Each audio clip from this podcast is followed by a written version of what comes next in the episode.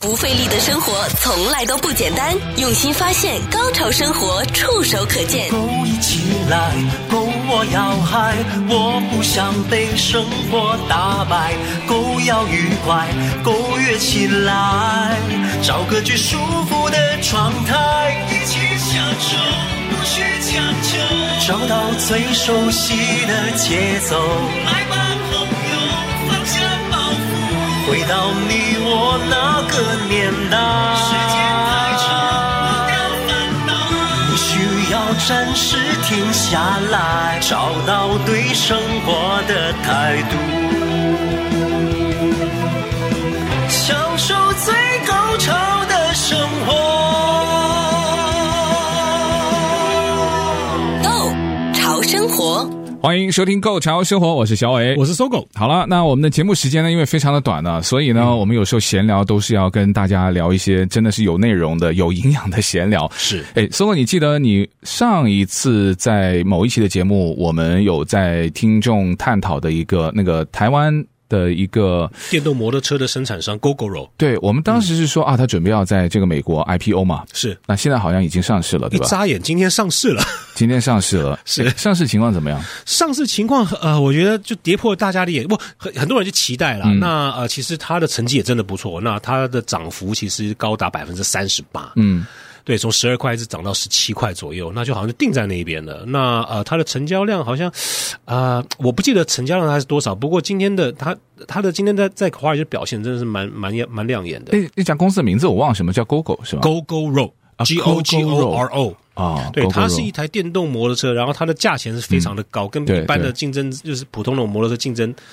呃，竞争竞争对手还要高。而且呢，它是它是它的概念就是换电池，就是你电池没电之后，去它的这个电池站直接就把旧电池塞进去，新电池拿出来装上去，继续走这样子。对，我记得，就像有点像那个我们在餐厅里面，假如你手机没电了，拿一个充电宝，当然那个充电宝是外接嘛，是但它那个就是它的那个摩托车里面的一电个池直接换，掉。对，对对对我们，就不需要充电了。是，而且马上几分钟的事情，对啊比加油还快。我就想就想，如果电动汽车也都可以这样子的话，那还可以真的加。这个充电的时间也可以大大的缩短，因为现在我最近在看有一些人开的这个电动汽车要去啊、呃跨州的啊、呃嗯是汽车旅行，是他们往往就是要选择充电桩作为它的每一个的起始点嘛。是，它有个路线，有一个充电路线。对你还可以实时监控。那是嗯现在可用的充电桩有多少？然后据你现在，那你的车的这个可用的里程是不是是能够匹配的？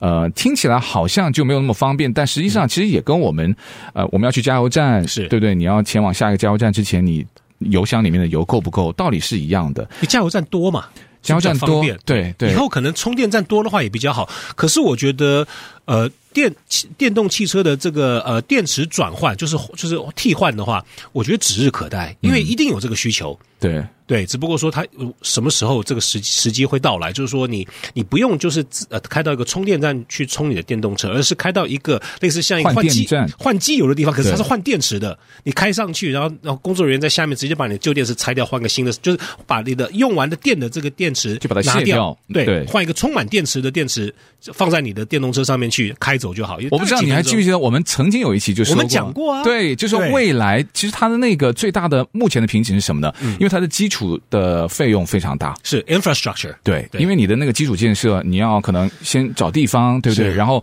你要划出那块地方之后，就建一个换电池的换电站。是好了，换电站呢，它虽然是全自动的操作，但你旁边还是有一个人要监控嘛。嗯是嗯就是万一出现问题了，那你可以提供及时的协助。所以那部分目前来说，你像联邦政府现在就说要在全美国就加多少个充电桩，都还是没给还没给弄好。是嗯你要换那个换电站的话，那那个时间就稍微要再久一点了。对，不过现在很多的州都已经就是走得非常的前。有一句话呢，我最近看呢，我也蛮认同的。我们不是投资一辆消耗品，我们是投资我们的未来。你有听过这句话吗？The future is green。是现在任何绿色能源、环保能源，它一定就是大势所趋。是我今天看到一则新闻呢，就是华盛顿州走的比我们加州还要激进。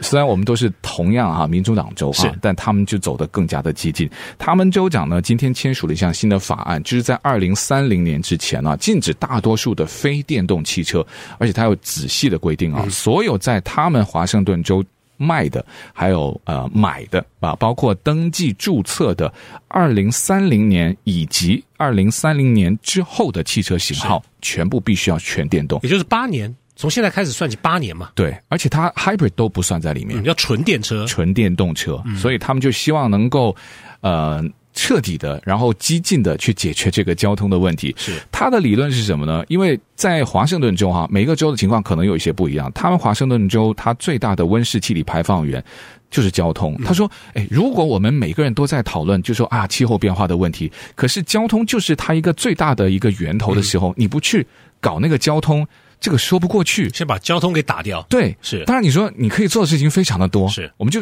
擒工厂贼，啊对啊呀、对擒贼先擒王嘛，是对不对？是就先打最大的那个。他有句口号，其实也也有点让我就是有点心动。他嗯说。他的这个项目是能够让我们远离祖父辈想象中的交通系统，然后步入到子孙辈梦想的交通系统，哇，这个有没有奇迹？这个想法很前卫 啊、不过我同意，我同意，因为这种这种科技，我觉得这种汽车科技啊、这个这个每一年的变化实在是太大了。嗯，对，所以呃，我们像华盛顿州，它做出这个新呃这个新的这个规定啊，我觉得也是好事，也嗯是好事。只不过说，我觉得现在这个，就像我刚刚提到，就是呃电动汽车这个工业，其实已经已经发展到一个进步神速的一个地位。我觉得是，我觉得他们是可以做得到，我们也要有这方面的心理准备了。对，那所以你看到的一些迹象，或者说你已经感受到的一些未来的趋势，让我自己我个人哈、会感觉到，好像从来没有过觉得一辆汽车除了一些经典款，或者说以前的那些、呃真的超跑之外，我没有想过出行的一些车辆都有机会成为一种保值的。当然，你刚刚在节目前也跟我探讨过，就是说现在的一种形态是有点畸形的，因为车的库存量不足，然后是供应链的问题也迟迟还没有得到彻底的解决，是让我们更感觉到，如果是电动汽车的话，现在你可能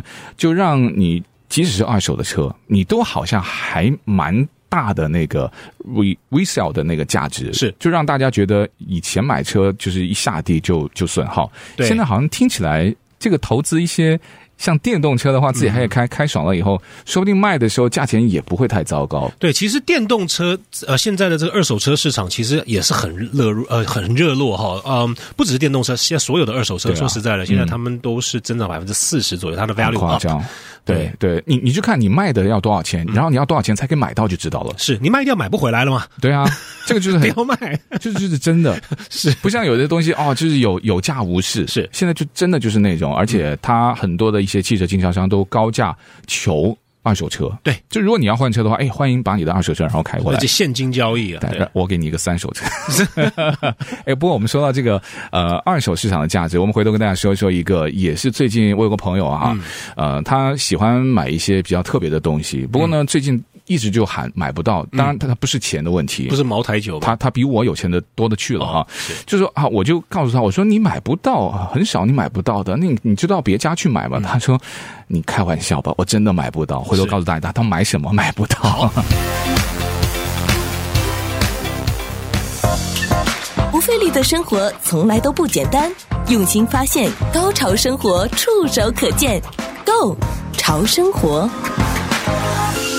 好了，继续回到过桥生活，我是小伟，我是搜狗嗯我那位朋友呢，最近买不到什么呢？不是最近啊了，他说过去这一一年多两年来，他一直都买不到。是，然后我就问什么东西那么难买？你这个超市没有，我觉得那家超市一定会有。然后他说：“小伟，你错了，我要买的那个是劳力士。嗯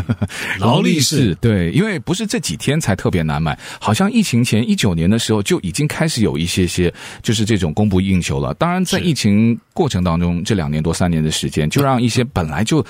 已经在持续的可能会有劳力士需求的一些朋友呢，是就感觉到哇，这个很夸张啊！一九年那种是正常的供不应求，但是这过去的这两年里面是不正常的供不应求就是一。个畸形市场。对，而且二手市场的那种蓬勃，你就可以知道那个一手市场，你根本你削尖了脑袋都进不去。因为是当然它只是我们刚刚聊到的劳力士，它因为它不会有大量的生产，所以店铺它肯定也会出现，大部分都是有就能够买，然后你买得到，然后之后就没有了。而且在经过媒体报道之后，就引起了二手市场还有成交量还有这个吵架的攀升嘛。是是，你知道现在一直全新带盒子的，就是新的 Daytona，他们那个非常经典的系列嘛，哈我。知道，对，那甚至是可以被炒高四倍的价钱，是，搞不好不止。哇，就觉得就是疯掉了。对，但我我就觉得劳力士每一年呢，它是有点像 LV 啦、Chanel 啦、Hermes 那种比较呃调高零售价，依然供不应求，是有一点异曲同工，对不对？他们其实有点像，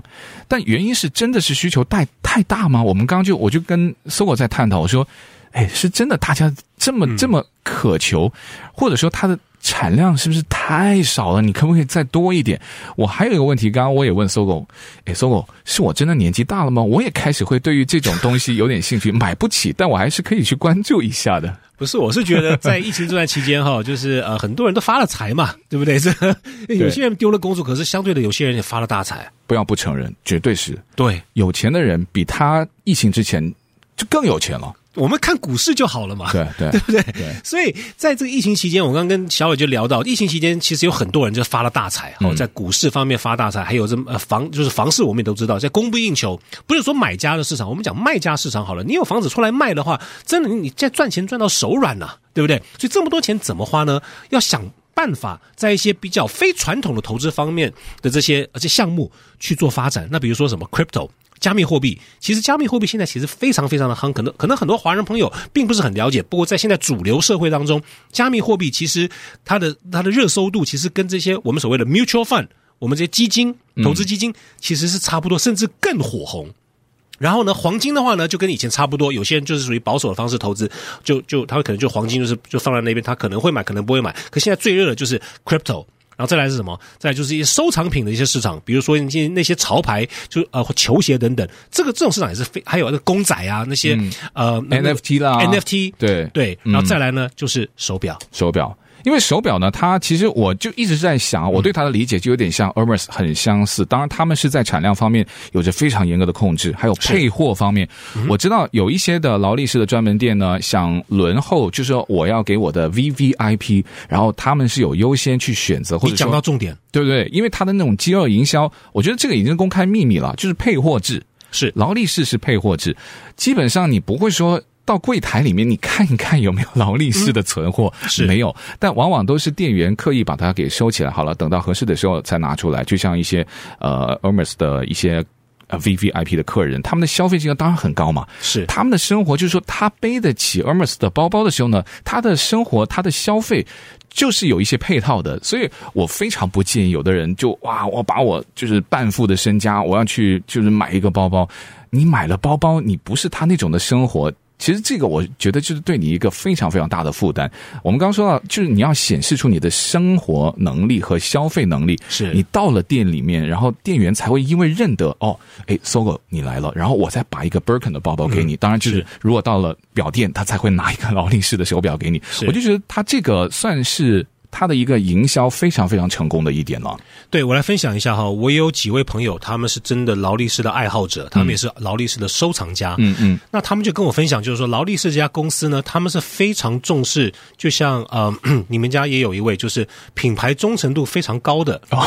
对我了解，这个路线。对嗯对，哦，像他们要买劳力士手表的话，他们不用去店里面、s a l e s 会打电话给他，跟他们说绝对，OK，我、嗯我现在手上有两款劳力士的这个呃新的手表、嗯 o 嗯 k 原装的，嗯哦，就到货了您对，嗯嗯，您要吗？他们只讲要，他们不讲价钱，啊啊，要或是不要，一只还是两只，就这样子，他们根本不用去店面。就像你讲的，现在你要去店面买也买不到，所以呢，劳力士它一年生产呃一年它就生产平均就是一百万左一右，百万只劳力士手表，对它不会因为你需求再怎么高，它去增加它的产量，它绝对不会。而且呢，它是服务它的老客户为主，全部都有轮候名单呢，对你都挤不进去的，你挤不进去的。嗯嗯 OK，所以你要买新表，就是你要买他们这抢手的不新表的话，你现在也不用想，你要想这些他们你所谓的 Daytona 水鬼呃 Submariner 这些，你根本买不到。为什么？因为劳力士的这些 Authorized Dealer，他这些呃经销商，他他的认定指定的经销商呢，他们的这些 Sales，他们会有他们的客户名单，嗯所有的新表到他们店里面大概只有几只而已，先被他们消化掉了。嗯就像你刚刚讲的 VVIP，、对，在那个名单上就是轮嘛，对，对，而且名单上，你在名单上也不不不见得轮到你，他会看你说你是对你有多少只，你在他们那边你有多少只劳力士表，跟他们呃买过多少只劳力士手表，然后你你你这位客人，你这位 V V I P 在他们那边有一个数据，是以数据来说话，所以你比如说一个，你刚刚讲的 Daytona 可能四现在炒到四万块一只，嗯，他们会看 OK 这只手表出来了，我们的客户他们大概的 profile 大概是哪一个会会对这个有兴趣，哪个最忠诚，他会先打电话给你说，哎，我们这款到货了，要还是不要？宋，你刚刚说的四万是真的有吗？我我想没货，哎诶你知道现在原来的五万多的那个 Daytona，因为它有不同的系列嘛，呃，那现在好像在二手市场，就其实有的人呢想就是挤进去这个名单，是那当然你可能对于在 VVIP 名单里面，你的希望是比较渺茫的，所以就在二手市场去搜嘛。你讲到另外一个超级大的重点，二手市场，你知道现在那个已经九万六起跳是 Daytona，是就你不要问年份，就是是有哈有货，然后是九万六你要不要？是也是同样啊，二手市场也是问你你要不要，是不是问你说啊我这个可不可以便宜一点？你你你根本都不要问，是有二你就要，对不要呃我就下一位。好，二手市场我，分我分我分析一下这个劳力士的二手市场现在是什么样的情况。二手市场的话，其实比它的新货原装市场还要火大概四到五倍，因为它的，因为我就像我刚刚讲，它一年只生产一百万只表，那我们他们劳力士的营业额，二零一九年他们的营业额是五十二亿美金，OK，那二零二零年呢，他们的营业额只有四，它它降低了，降低了五亿，变成四十七四十七亿美金的营业额。就说二零一九年跟二零二零年，其实它的业绩是有下降的，代表它代表它公司并没有赚没有赚更多的钱，那反而是赚更少的钱。可是呢，二手市场，我的个妈！因为它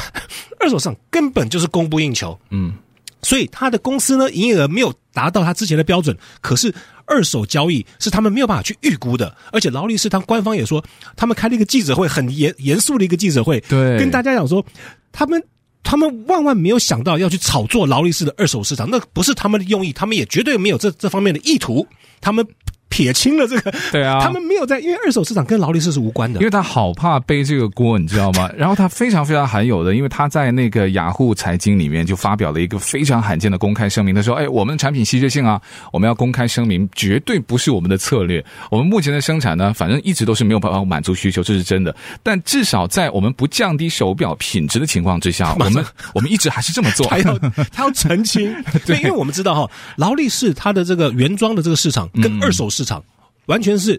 两码子的事情，嗯，劳力士官方他们没有没有办法去控制二手市场的价格，二手市场的行情，他们的交易，他跟他没关了它不像股市，对， OK，股市是 publicly，呃，它是一个公开的交易的场所。那么劳力士，它我们现在讨讨论劳力士的方的这个案这个案子来讲，完全不是官方无法控制市场，就是它的二手市场，所以他们 他们也也很巧，很很妙，就是他们出来澄清一下说他们没办法去干预，这也不是他们的意图。所以我觉得这点真的蛮可爱的。你刚刚说到这公开市场，还让我想到一件事情啊，是就别的一些公司呢，比如说这公开上市的，我是们都可以看它的一些什么财报、财报，还有一些什么营业额嘛。是因为劳力士它目前为止到此刻都还不是上市的，就是一个私人家公司族公司，对对，所以它也不会披露销售或者生产的数据，是所以就更加增添了一些你觉得神秘感啊对你没有办法完全知道的东西。但我们相信了，它罕见的发表公开声 明这件事情就，可爱啊这一件事情就已经让它已经前所未有了。不费力的生活从来都不简单，用心发现，高潮生活触手可见 Go 潮生活，享受最高潮的生活。我们刚刚说着说着劳力士，因为我们说的它比较多嘛，我们就担心呃别别人以为我们就收了劳力士的钱哈，但今天两款真蛮好看 的哈、手上送来的。他们今天打电话过 来。但我就是在想啊，其实名表啊，当然不止劳力士嘛，我们都是知道。但你刚刚就在广告的时候就跟我说啊，他们就是那那那一帮很奇怪的人。因为我在想，其实名表呢，像我们啊，只要有啊，我们就觉得这也是一种收收藏，也是一种就是去去欣赏。是比如说说到名表，非常多爱彼表，对不对？是还有百达翡丽 AP。对你 Patek 如果说到量产的话，那百达翡丽的量产，它每一年好像只有六万多，更少，对，六对六十万，六十万是，对，它比那个一百万的劳力士，它应该会更少。是如果按照稀缺性的话，它应该就是更少嘛。是但相反，它不是劳力士。好了，那我们刚刚也提到，有很多是不是因为跟它的拍卖？因为我们提到劳力士的手表拍卖呢，最经典的一场当然就是二零一七年，当时那个哦 Paul Paul Newman， Newman 那绿色的那一只，对他对他自己戴过的那只 Daytona，也是 Daytona， Daytona，但对呃他的后面当然他太太帮他写的字了，对对，那那只有他，那天下就是对唯就是就这么一只，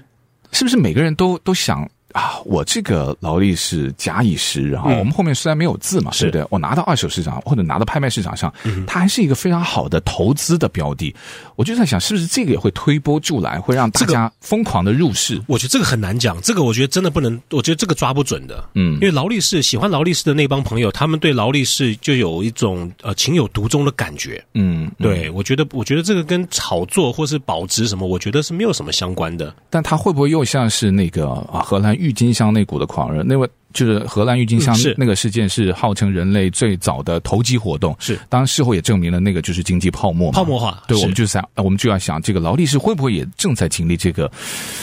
泡沫前的辉煌？ 泡沫没有破的话，永远都是好好事嘛。啊当对不然，对当然，当然，当然， 我也希望就是活在泡沫里 面，对，永远都不要破的那一 天。不费力的生活从来都不简单，用心发现，高潮生活触手可见 g o 潮生活。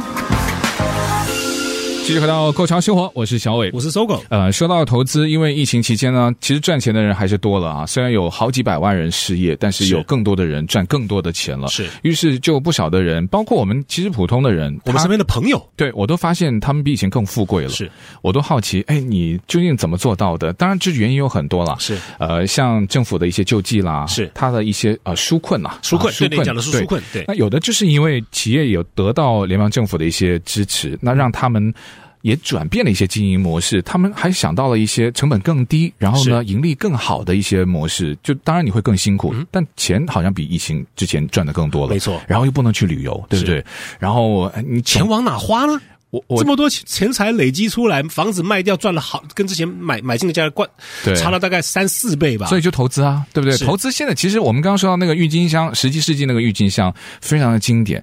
我就我就刚刚就跟 so 我去探讨，哎，这种投资算不算是泡沫？有可能是部分的泡沫，还是全部泡沫？还是说此刻不是泡沫，但未来有可能某一个时间点就是泡沫？再加上疫情还没有完全结束，是再加这个俄乌战争，所以泡沫它真的会在你可能不期而遇的一个时间点就会出现。提起这个战争，又跟劳力士扯上一些关系啊。劳力士是自俄罗斯入侵乌克兰以来呢，它停止向俄罗斯市场发货的几家瑞士的表商之一而。且还在在刚开始战争的时候，对他对就他等于是抵制它俄不罗斯，，它不只是自己抵制，是嗯而且它还让欧盟，你都不可以把我的产品就是卖到那是个是啊、出口到俄罗斯，所以。在危机之下，投资者往往就会就是趋于避险嘛。那避险以前最主要的就是黄金，嗯金子可是黄金呢，在俄罗斯入侵呃乌克兰的时候也涨了。有有有有涨有是哦涨，但劳力士它的优势是黄金不能够对 比，因为黄金你我我带不了在， 我带不了在身可上。是劳力士有黄金做的啊，哦对哦对哎你提到一金个条戴不了嘛，对不对？你没办法戴在挂在脖子上嘛，劳力士可以戴在手上跑啊。对，现在戴金条有点土 了。所以说，像您说的，加密货币了，是呃，奢侈品市场了，还有 NFT 了 NFT 对。然后我就在哎，我刚想到一个问题哈、劳力士这么贵的表，你有发现是全世界的一些名表啊，大多数都是用皮质的表带，嗯，你有想过为什么吗？为什么？有几个原因啦。嗯第一个就是因为呃，表带呢，它本来那些表都是用一些非常稀有的金属去做的，嗯如果再把表带都会用同一种的那种稀有金属的话，是它的价钱就太高了，哦，成本。成本太高可了。是你贵的表的话，有钱人买得起啊。当然，但你你总不能就是把它所有的一些就是。它还是要凸显它的那个嗯表面，是还有一个原因就是，自古以来，在这个欧洲里面的绅士社会呢，他们都是用皮质去代表一些呃绅士男性的东西。嗯，不好意思啊，我们还是就是说表呢，最早的以后还是就是跟男性相关嘛。哦皮革，其实也是也有很高档的皮革，对，像皮鞋，像皮鳄鱼包皮对，还有这是个鸵鸟皮，对啊，所以他们就说，哎，我这个表带不是说我做不起，嗯我是希望用这个皮质去衬托它的这个经典款的一些表，让它的价值呢。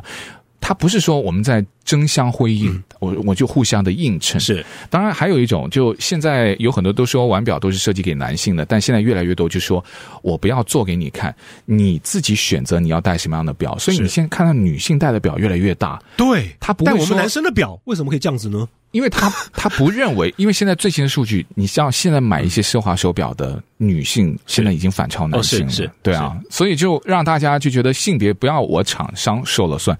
你买的人说了算，是你想戴它就是你的表。没错，以前就是哦，那小的肯定就是女的，现在女性的表越带越大，对，已经不是什么三十一、三十三的那个 mm 的那个是那个表径了是，它已经带到超过四十。现在已经而且没有男女男女之分。我也看我也看过男孩子戴就是小小很小面的那种对对啊戴过的小小的表啊，对都啊有对，啊，所以他们也改变了销售策略，他们就希望能够推出一些就是中性的手表，不是由品牌去决定，而是由消费者去做出决定。是所以啊、现在就是等于说啊、专门设计给男性或是女性的表，反而会显得就是它很不自然。对那、你的设计也会有很多的局限性， 是那也让它的流通性呢会变得更少了。而且一些商务的女性，现在她也不会说我要一定带一些就是你认为跟我女性相符的一些手女表对，她可以展现她男性的那一面，或者说她呃非常干练的那一面，是所以她也需要有这种表啊，她的在她 choice 身上，她的 choice 对。好，那希望今天的分享呢也对大家有启发。那不过投资有风险啊，嗯是入市需谨慎，对，没错。好，也谢谢所有的分享，我们下期谢谢见，拜拜拜